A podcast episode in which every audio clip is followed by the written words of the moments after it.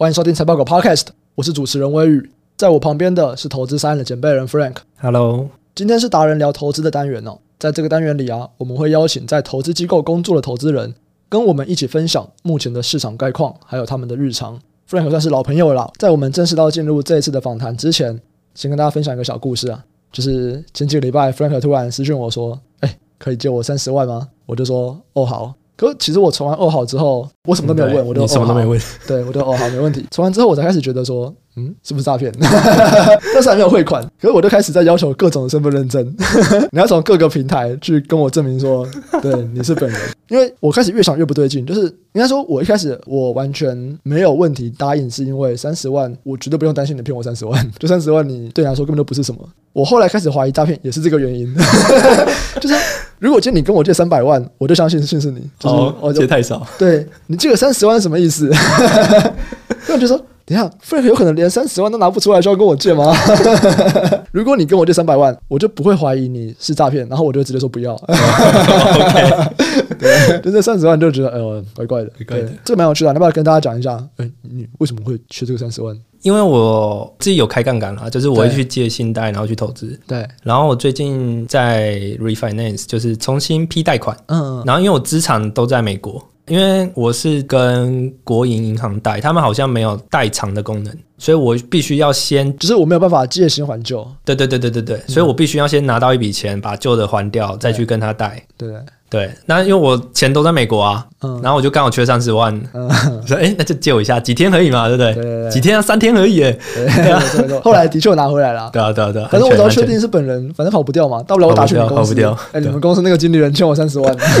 老板帮忙还一下很。只是刚好要嗯还贷款啊了，对，嗯，哎、重借你。说你钱都在美国，因为后来我问了之后，我比较理解啦，就是哦，因为你钱都在美国嘛。对啊，这边我觉得可以聊一下、哎，因为美国每年汇回来的那个钱是有限制的，你目前会大笔汇回来吗？没有都没汇回来过，哦，都是都是汇过去啊，所以你未来也不觉得会有这个需求吗？还是之后啦，啊到时候就是再说是不是明年啊，明年吧，我猜哎、为什么卖方吗？没有啦，就是书念完了，可以好好的回来学学台股怎么做了。没问题，我以为你说你把钱汇过去，反正之后如果真的战争了，哦，这一定也要一点啊，嗯对啊，你也是要放一点钱在海外，嗯，对啊，因为到时候毕竟美元还是比较有用。可以换虚拟货币啊，就全都刷 crypto.com 我比较传统一点，我传统金融仔。啊，我们每一季都会来聊一下最新一季十三 F，就是美国的经理人他们的持股报告出来以后，我们都会看一下说我们觉得厉害的经理人，他们在这一季里面做了哪一些动作，他们买了哪一些公司，看好哪些产业。啊，哪一些产业，哪一些公司，他们开始减码，对，就是一个跟单的秘籍。 那 Frank 其实都会每一季会整理这样的内容，那他这一季的整理，我们也会同步的放在我们的网志上面，那相关的连接呢，也都会在这一集 podcast 的 show note 里面，还有 podcast 说明栏位里面看到。所以有兴趣的人都可以透过这个连接去看一下，说整理出来的这些经理人，那他们在每个产业在什么股票上面，他们的调整分别是怎么样。今天呢，我们就会来讲一个大概的一个方向。所以首先可能还是先从大的持股水位这件事情开始讲好了。大的持股基本上我觉得要分类啦。分类的部分就是，我觉得价投跟那种 hedge fund long s h o 的对冲基金可能要分开。嗯那在传统价投这边，可以很明显看到他们已经开始在清手上一些比较低风险的部位，然后去接一些可能跌升的股票。可以看到目前价投这边有这样的动作，哎，等一下，轻低风险的部位，对啊，就是他们可能原本仓位可能本来就蛮高的，对所以他们比较像是说去砍掉一些跌比较少的，就是嗯高品质或者是低风险的部位。哦，然后挪到一些比较高风险但跌比较深的股票上。嗯，那整体的持股水位是上升还是下降？整体我印象中是偏上升哦。哦，因为现在我们看的是第四季的嘛，对，就他们从去年十到十二月来说，如果我们看价值投资人整体来说，持股所谓是上升的。那以 H 方龙秀的，我觉得龙秀比较明显啦，龙秀很明显是在降杠杆的状况了。因为基本上传统一些大科技的龙秀，他们很多持仓都在科技那边。那很明显，这支科技就是修正最大的板块，对，基本上都是在降杠杆。嗯，所以价值投资人持股所谓上升，但是那些 long short 的 hedge fund，就是其他的避险基金，其实可能都是在降持股水位的。这算降持股水位吗？就 net 掉可能没有什么变化，但是杠杆的层数可能是下降的。一个例子啊，就可能 net 的铺险是一百趴，但是我对原本是 long 三百趴，对然后 short 两百趴，对，那我现在可能变成 long 两百趴，short 一百趴，好，这个差别可能会在哪里？就杠杆啊。为什么要降这个杠杆？因为怕到时候可能有什么挤压出现。你杠杆开这么高，其实最大的问题是，当你今天需要流动性去做出场的时候，因为你开这么高，你要出场的时候一定是很需要流动性嘛，你风控很需要流动性。对，那现在的波动这么大，其实就是造势会很不喜欢在这时候做造势，所以流动性的话比较吃紧。所以有点像是说，虽然我可能做多三百趴，做空两百趴，那平均起来是一百趴，但是当我今天我很想要赶快把手上的部位清掉的时候，他们会希望我是清得掉的，但是目前哎可能会有流动性风险，让他们担心这件事情。就是波动大的时候，大家都会降杠杆，这是一种惯性吧。有一部分有可能是内部管理的方式啦，就是因为他们很多时候可能是摆摆经理人去给风控数字，嗯，那你可能快碰到这个风控额度，你自然就会把杠杆往下降。哦哦，对对对对对对，就可能是他们内部的一些内规，可能本身就有对啊跟波动率有关系。因为很多风控的方式其实是一个 target 的 volatility，你每天可以承担的风险这么多，那你对今天市场波动大的时候，其实你那个部位就变少嘛。对对对对对，因为你总额是波动乘以你的总部位，对，所以你波动大的时候，其实你部位就要相对应的缩小。所以在这件事情上面，其实不太能够反映他们对市场的看法，对不对？因为这就是一个规定，嗯，还是这个规定本身就看法有吗隐含对市场的看法。我觉得决定砍什么股票、加什么股票、留什么股票，其实还是会看得出来他们对哪个板块比较信心。哦，可是你说整体就是你降杠杆这件事情是看不出来他们到底对未来的股市展望到底是怎么样，因为呃，你可以知道，呃，他谁减的多啊？就对像你可能对比较有就是信我心的们人，要你会再拿深入比较到多。产业到个股去看嘛。嗯，好啊，那我们接下来就来看一下产业啊，因为你我看你现在是有在分价值投资人他们怎么做，跟这种避险基金他们怎么做。其实都有，只是那一份我没有把它剖出来而已。对，那嗯么像我们在看产业的时候，你也会拿这两种种类的投资人去看他们产业的加减码吗？还是这边就比较不会这样看呢？有的时候会看啦，那大部分的时候是直接一包解决。但是我觉得这比较像是个人因素，因为诚实讲，科技那一边对我来讲都不在我的能力范围内，所以很多时候是我看完，但是我没有办法去判断这个价位可不可以投。所以到后来，其实我就直接整包去评估了，我就比较少在管，就是你到底是属于哪一类的投资人。嗯其实我抛出来给大家的都是那种整包的，嗯，其实我自己还会再去细分。对对对，那个是没有抛出来的。好，那么大家目前看好的产业主要有哪些呢？我觉得大方向啊，就是我会觉得科技已经开始在加了，然后商品这边很明显也很多人在赌，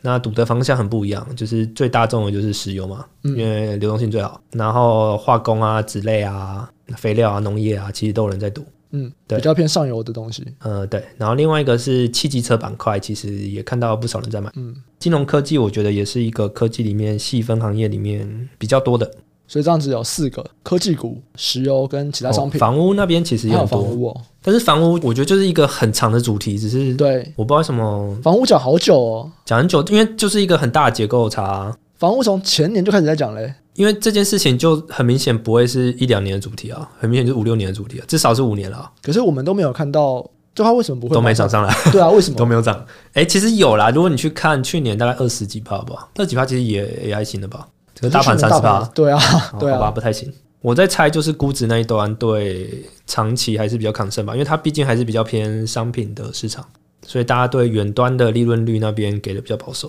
其实我真的很怀疑这样的说法，你知道吗？为什么？哦，不然为什么乌俄战争一开打，啊，你商品全部上去啊？你如交果易说员炒房，上去了。对啊，你如果说房屋像商品，为什么它没有上去？哎、我真的不知道，但是你要我解释，我觉得最合理的解释就是这样，啊对吧、因为不然很明显就是供需失衡这么严重，但是股价一直没上去。我们还是一个一个来好了，从头开始。嗯，第一个是科技股，美股科技股从去年下半年就开始一路惨啊，尤对啊其第四季整个哦是好可炸裂惨。很可怕、欸，那跌幅超可怕的。可是虽然这个跌幅很深，但是我们如果去看第四季的经理人持股报告，我们反而会看到这些经理人在第四季价值投资人是开始在买的。嗯，大科技很明显已经有人开始在买了，嗯但是你说小科技没有在买吗？也是有人在买啊。即使是那一种投科技股的，其实也都有些人在买了。哎，等一下，那因为这个东西是第四季的东西嘛？对对对不对，所以基本那上跌什么他们又在跌了两个 月。对。等它在跌什么？不是，那在跌什么东西？就是大家都 在买，那第四季在跌什么东西？谁在跌？为什么会跌？我觉得还是升息这件事情吧。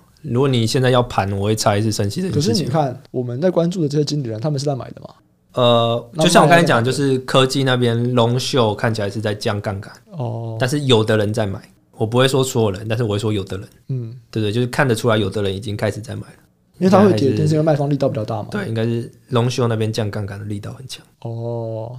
那我觉得这件事情，就去年的下半年的跌幅或第四季的跌幅，并不是在反映大家不看好这个板块耶。不看好吗？我觉得就是是反映估值修正了啊。嗯，应该说，我所谓的加是可能有几只科技股票大家加很多，对。但是像什么？像 S E 啊、Square 啊，其实都大家都加的很多啊、嗯，对吧、应该说这种成长类型的这两只应该最明显，加的人超级多，你看到 Square 加的人超级多，蛮多的，对，但是其实它过继去续半跌年，啊，它过去半年跌超多诶，对啊，对啊，对啊，所以蛮科技人很加多都就是从十一月开始跌到现在，应该六七成的不少，对对吧、所以我一直觉得这个东西跟加的人多这件事情是有点抵触的，你可以知道吗？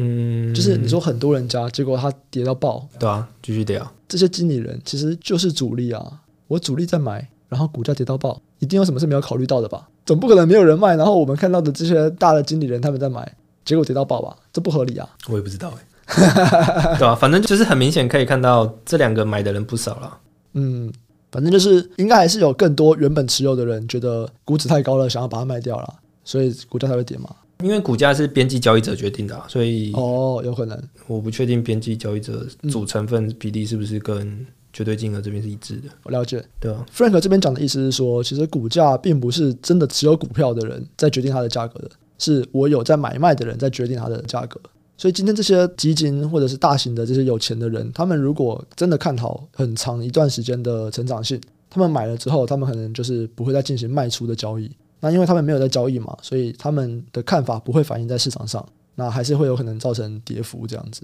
就是如果今天在嗯有在交易确的人是嗯比较不看好的话，那其实还是会跌。但是这不代表说那些大股东们他们的看法是什么。好，那再来是石油商品，要不要讲一下你对石油商品的看法？讲比较白一点，就是我对开采那边比较保守，但是我对油服这边相对乐观。什么是油服？油服就是服务开采公司，就是说你可能是探勘井啊，或者对是协助找井的相关作业，我不做开采，但是我对不去对？提供开采的这些公司的服务。对，就是开采资本支出就是给油服，就是有点像是好开采的上游。那为什么不看好开采，却看好服务的人呢？开采，因为诚实讲，我现在对供需没有像前一年这么明确啊。嗯因为讲白一点，商品就是周期嘛，你要看供需。那再来是你现在去看，其实大家都知道，石油过去十年没有投资了，但一年前其实知道这件事情的人，我觉得相对少。嗯但这件事情在这一年其实已经广发流传，嗯，所以我觉得资讯差没有了，然后再来是大家的页岩油目前看起来没有开采，但是小家的其实开的还蛮用力的，嗯然后已经有几家，我记得是 EOG 还是 P 叉 D，有点忘记了，就是哪一家，好像 P 叉 D 吧，他有说就是他在适当的环境下，他愿意去加大开采，嗯有这其实只是意愿问题，嗯，对对对对，虽然目前看起来在资本支出这块很谨慎，但是我觉得该开的早晚还是会开。再来是，就像我讲的，供给这一端，大家预估其实是平衡。对，要失衡的条件有几个，就是一个是伊朗这边，因为他现在被制裁，他如果跟美国谈的不错，到时候伊朗的油可能会冲回市场，嗯这是一个潜在风险。然后另一个风险就是 OPEC 那边不确定它是不是真的开不出油，我觉得看起来好像是开不出来啊。嗯对对对，就是它还是有一些风险在。然后油价长期我不觉得会在这个数字了，你觉得要更贵？我觉得更便宜了啊。哦，你我觉得更就贵已经超出我自己想的那个均值了，嗯所以我在开采这段我是偏保守。那在油服这边会比较乐观的原因，是因为我觉得早晚资本支出一定会上来。过往你看几波油周期，他们是开采完接着就接油服，因为他们很快就会去砸资本支出。嗯但是今年是比较例外，今年是大家对资本支出都很谨慎。哎，为什么因为升息吗？呃，债务端，呃，有几个原因啊，一个是页岩油跟页岩气的技术速度趋缓了，这是一个。然后再来是过往，其实资本端很愿意给呃页岩油跟页岩气公司去扩产能，嗯但是后来发现这几年下来，基本上没有得到任何的回报，呃所以现在开始大家都对于页岩油、页岩气的公司有更高的要求。嗯，对，所以你可以发现，从去年你去看法说会，大家都是在谈的是，就是他们现在对资本支出都要很严谨。对，如果你没有办法明确的看到回报，基本上都不会去投。他们现在钱都拿去回购跟还债，嗯对，你可以很明显地看到这件事情， ，OK。对所啊，以他对啊们对于这些资本规划，它要更明确这样子，然后你的报酬率 IRR 要给的够清楚。对。然后你也可以看到融资那一端，很明显一直在说嗯啦，就是银行缩手了嘛，J P Morgan 从二零二零就开始不放款了，嗯，好，所以我们在这边然后帮石油做个总结的话，会是说你不太看好开采端这边，那主要的原开因在于说，第一个是市场可能都已经反映到了。第二个是，其实你不太确定供不应求的状况是不是真的，油价还会不会维持，甚至是往上，你比较觉得它可能会往下。那对于开采方来说，这都是比较不利的因素，这都是他们的风险。应该说我的知识目前的知识水平，以现在的价格，我会不愿意去赌开采。但是因为这些开采方，他们迟早都要增加资本支出的，那我不如就去买他有们福增对，就是买服务他们的公司，那不如直接去买他们。油服有一个明确点，是因为去年美国这边都是打库存紧，嗯至少你要把库存紧补到过往的状况吧。嗯嗯，对啊，对啊，对啊，对啊，对啊。了解。这个跟我们在看半导体有点像啦，就是半导体这些台积电啊，然后 Intel 啊，都说他们要加大资本支出，然后那我们就去买他们的设备股。呃，算吧，对嗯但是现在这样还看不到资本支出在加大了，现在还看不到，你是说你觉得他们迟早要加大？我觉得一定会加大啊，不然怎么来？就是目前油就是不够，那你总是要加大开采，因为加大开采页岩油就是那要边加大资的本支 depletion 其实很高，嗯，减损很高，页岩油本来资本周期就很快，就两三年就要打一支，嗯，就是那周转超快的。那你现在都在打库存金，那以现在这个速度，其实我觉得很快就会需要再开采好，没问题。那在下一个产业，刚刚提到的是汽车，哇汽车汽车又来了。汽车的话，主要应该就是因我觉得是为估值哎、欸，估值可能是一个啦，然后对啊再来就是，其实我们如果去看各大半导体厂商，基本上都会认为 Q 二开始就会供应链就哦开恢始陆续地恢复复恢了复对，对，那随着这个晶片的供应开始慢慢的恢复，所有的汽车相关概念股，汽车就可以开始正常的生产制造了嘛？那这件事情其实这是整车厂啦，但是我觉得零组件那边应该就是估值的故事了。没有零组件也是啊，因为我车子出不去，我零组件不能卖啊。哦，OK OK，好吧，对啊，对啊那，应该就算同一个吧。对，所以其实它是整个汽车可以开始正常的销售制造，就是长短料问题嘛。嗯，对啊，我今天我汽车我没有晶片，其实那些车厂也不会想买零组件。然后估值真的很低啦，因为很多零组件可能过往大家会把它跟燃油车想在一起，嗯哦虽然估值都超低的，所以前几天、对前几天才有私募出手嘛，就阿波罗买那个 Ten，嗯就是已经很明显感受到大家都觉得这块估值很低了。嗯，好，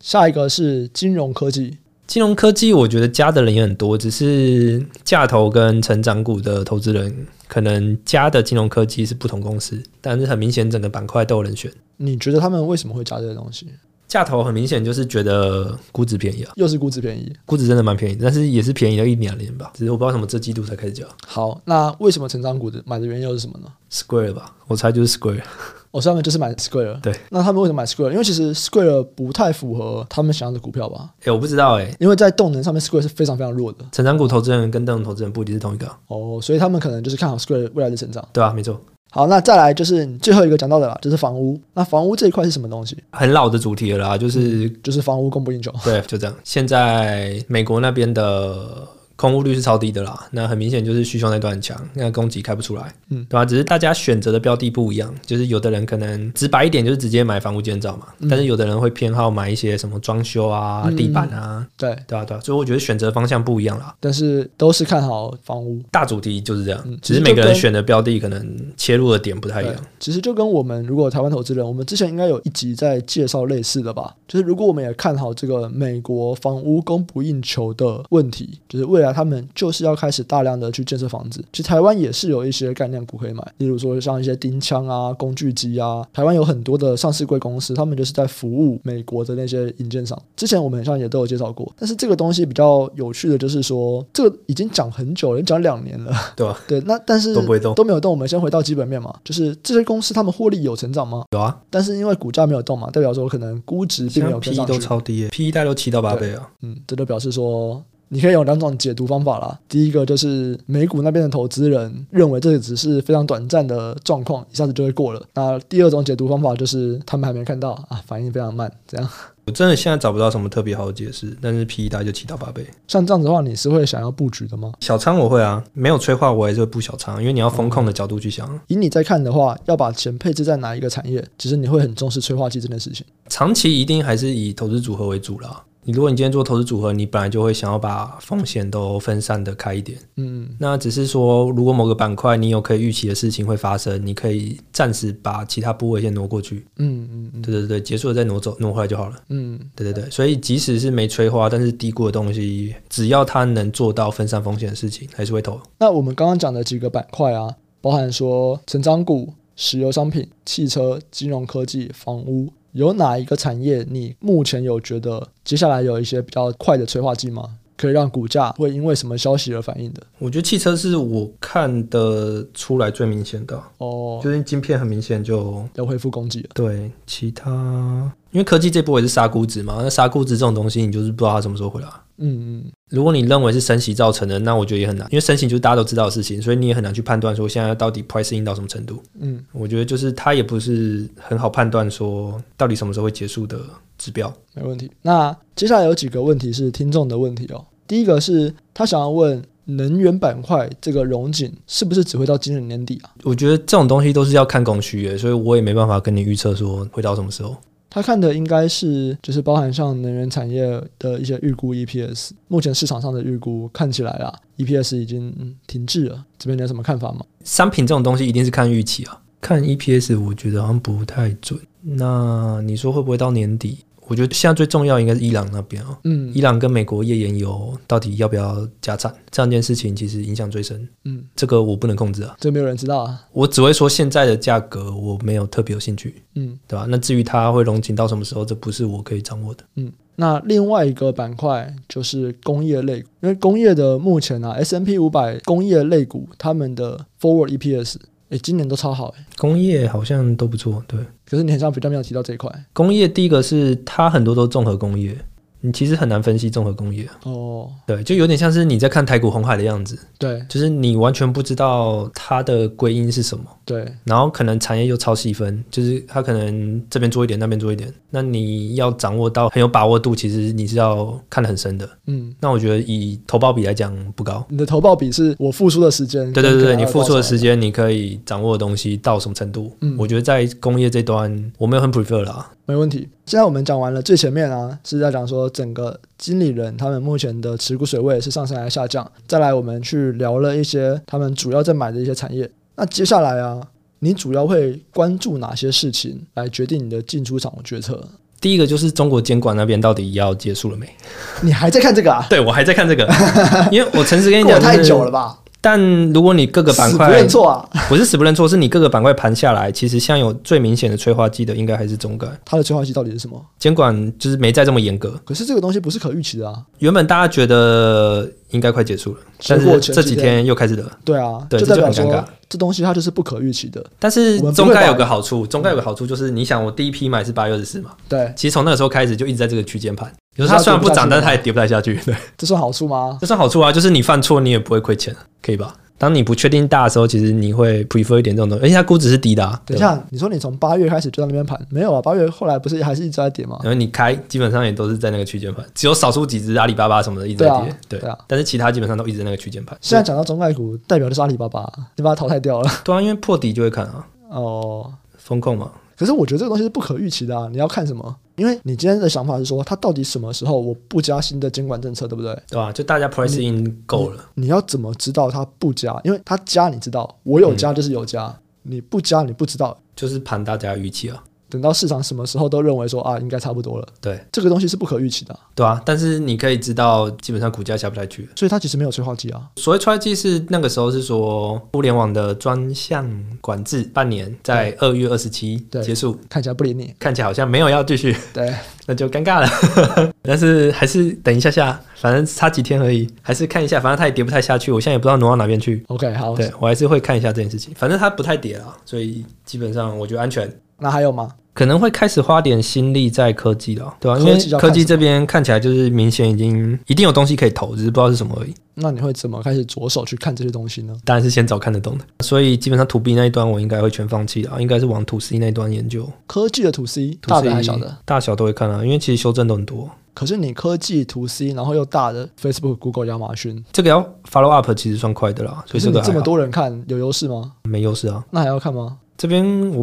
prefer 对估值做个感觉，大概就可以下决策了。以前在寿险就看这个的，所以也没有到很不熟。嗯，但是我所谓科技是那种中小吧，就是我最不熟的那一种，例如说什么韩国电商啊、CPNG 啊、Snap 啊、RNG 啊之类的。判断可不可以投的重点是什么？因为我是偏价投嘛，所以对我来讲，它虽然现在可能没有任何盈利能力，但是我至少要在五年内看到它有机会转盈利。应该说正常化盈利算得出来这件事情，对，对我来讲是很重要。那如果算得出来，我就能估值了。可是啊你对于他们未来正常化盈利的这个数字是多少？你会比其他的美股投资人有优势吗？我觉得这边情绪强到已经有点无效率了，这块真的跌得太夸张，而且你看这种跌法就很明显不是很理性的跌法，嗯所以你可以预设说这一块已经有点不理性的状况在里面了，嗯，所以就不会去考虑说你到底有没有比其他人更有优势这件事情。如果是这个样子的话，听起来都买会赚钱。呃，我不确定，但是我 prefer 先研究看看，因为如果不趁这个时候研究，我以后等它涨上去，我大概也不会想看了。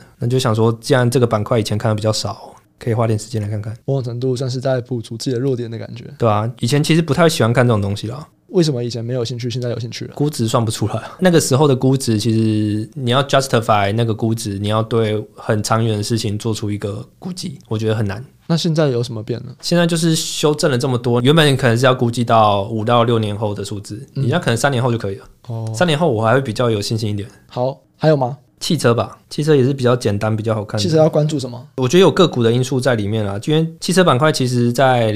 疫情那个时候破产了蛮多家，然后最近有几家重新上市。那我会对这个有一点有兴趣，然你后说最重新上市的公司吗？对重切资本结构这个公司我会有一点有兴趣。可是这些东西不是都已经被整理过了吗？什么意思？就是你知道，它已经是整理的漂漂亮亮的，它才让它上市吗？没有啊，它可能只是债务转成股权。哦对，OK，对对对，它资产端应该没有大幅整理，这个时间点应该不够，嗯，对吧？那就变成说，它资产端可能离疫情前是没什么差的，对对，但是在资本结构端是有大变化的。对，那有一些或许有机会，嗯，因为其我实我看你起来感觉有机会这样听起来啊，单纯的债权转股权，其实你的利息成本就下降了。对啊，利息压力就少很多了，嗯，就有可能获利了。诶、是啦，对啊但主要是因为这些股票看起来估值都特低啦，嗯目前看起来都特低，嗯对吧、就是汽车板块已经很低了，他们还更低，嗯，也有人开枪了嘛，就阿波罗开第一枪了，所以其实现在大家应该都有意识到汽车板块其实偏低的。好，对，还有吗？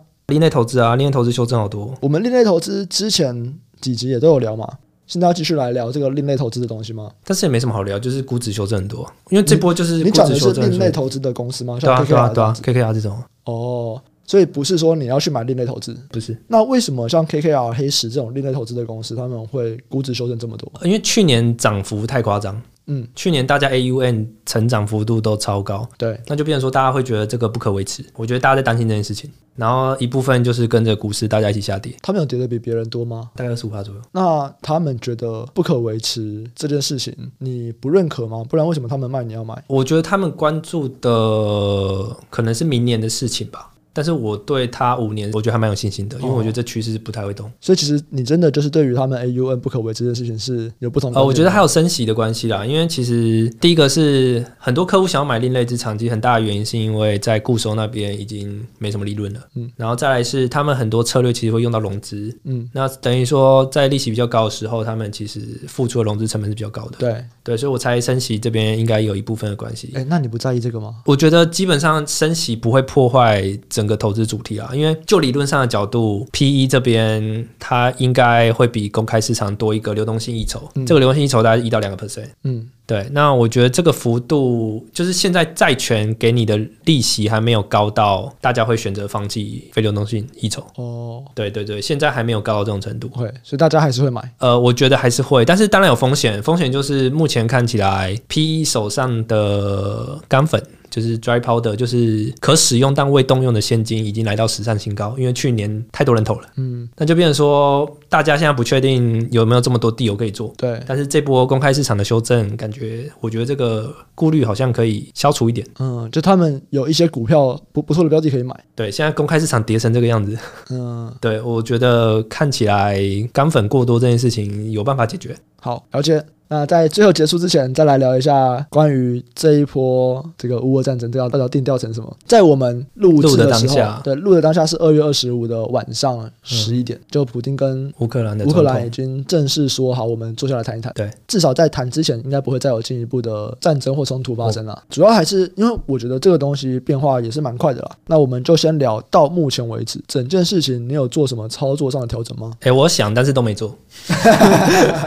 但是反应真的太快了。对，对，就是我想要去接能源股了，嗯能源，然后镍、铝还不知道，对但是基本上就是往商品这端接。哦，可是这个战争一爆发，它就涨上去了欸、哎，不是，是那边的公司。哦，对对，因为你你想，现在每一个商品都在很高的位置，而且你都知道供需超紧，对供给那端超紧，对但是因为战争的关系，俄国的所有股票都下跌。对可是你去想，现在每一个都超紧，然后像他们镍是全球第一大，然后现在制裁很明显又不去制裁商品出口这对段，对对，因为不敢敢制裁，啊，完全不敢，因为你制裁就是供给链端直接从市场消失，其实。死的是大家。无论是欧洲或者是美国，其实大家都伤的可能比俄国还惨了。对，对那就变成说很明显，就是跟它的基本面有很大的差距，呃，就这么简单的主题而已。所以其只实是你敢不敢做而已，对所以然后就是你够不够快？你要买的其实不是要买镍这个原物料的期货，不你是啊要买的是生产公司镍的公司。对，嗯在俄罗斯的公司好，但后来没有做。没有做，现在这个时间点还没做，但是我看股价好像还行，嗯，对，至少现在看，说不定大家听到这集的时候他已经买了。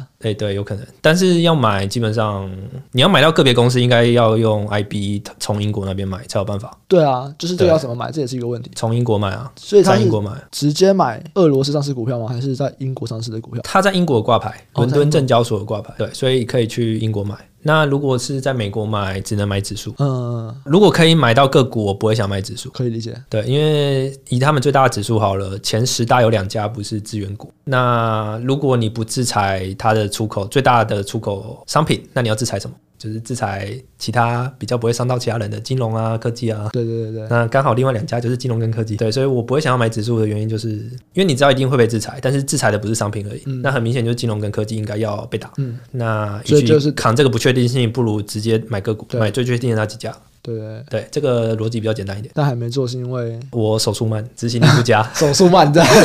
执行力不佳。老了老了， 反应速度变慢了。没有，我本来就是那一种看到做中间会隔一段时间的人，嗯，就是我也不知道是习惯还是什么，就是我会想，然后接着去跟大家讲讲看，看你得到什么回馈，对，真的没问题才做。我觉得这是对于这种像我这种执行力很慢的人一个很好的借口。我就是喜欢深思熟 虑啊，我喜欢对对对对，喜欢没收错，集各种回 馈， 先收集回馈，对对投个文看看大家怎么想。对对，对不错不错，我这个我要学起来。 对，如果没有什么没有什么问题，我就开始执行。嗯，好，没问题。啊，接下来就是看看刚刚 Frank 会讲的，不不管是在汽车，或者是在房屋，或者是中概啊，中概这个下一季聊十三 F 的时候，我们再聊一聊这个的最新发展是什么。哇，这个真是好讲的有够多变， 到现在还没有出不信清，邪。哎、不出清，而且我仓位现在加到应该是我最大的仓业。一直都是你最大的。中我概一直没有没有没有，从去年底我有下降，哦，在那个最新的病毒那个什奥么密克戎，对，因为那段时间是他把旅游整个打下去，嗯但是我可以预期就是旅游回来速度一定比中概快，所以我嗯，把中概的股份很大部分都挪到旅 游去，哇，转爆对，啊现在转爆，现在挪 回来，就是因为我觉得那个时候是七月二十七吧，还是二十六忘记了，嗯半年要到了，要信守承 诺啊，对啊，工信局要信守承诺啊，好，我们再来看看工信局挺不挺你啊，这样子。哦，你下一季来到底是一个骄傲的回来，还是 还是继续讲中概 啊？喜欢听众朋友啊，记得把这集分享给你的亲朋好友。那如果想要找平台讨论投资问题的，都可以上 Facebook 搜寻“财报狗智囊团”，这是财报狗的 Facebook 社团哦。那我们也会在社团中分享我们的看法，还有 Podcast 延伸讨论。那 Frank 也在里面，大家如果有问题的话，可以在里面提问。啊，Frank 其实偶尔就会出来回一下讯息，这样子看起来也是蛮闲的这样。话不是这样讲，那我们这集就先到这边，下集再见，拜拜。拜拜。